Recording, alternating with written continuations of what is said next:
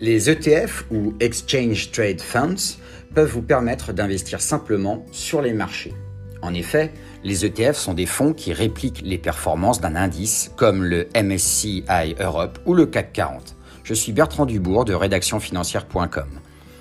Alors qu'est-ce que c'est qu'un ETF Un ETF, c'est un OPC indiciel qui réplique la variation d'un indice boursier. On appelle ce mode d'investissement de la gestion passive. Alors quels sont les avantages euh, de souscrire à un ETF tout d'abord, ce sont des produits flexibles. En, effet, les ETF exposent votre portefeuille à investir de manière stratégique sur les marchés. De plus, ils sont moins chers en frais de gestion car ils offrent une exposition immédiate au marché avec un seul produit.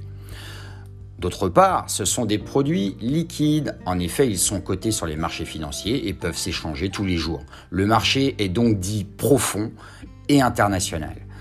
Enfin, ce sont des produits de diversification.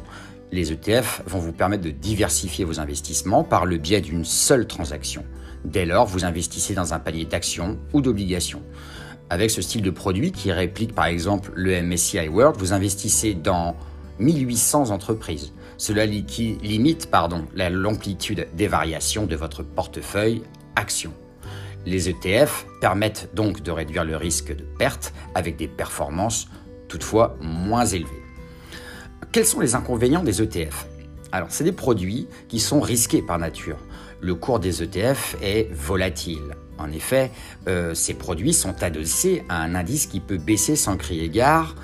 Donc si vous avez choisi par exemple d'investir sur un DAX 30, donc sur les marchés allemands, et que celui-ci perd 3%, votre tracker ou ETF perdra 3% également indubitablement, il y a un risque de perte en capital.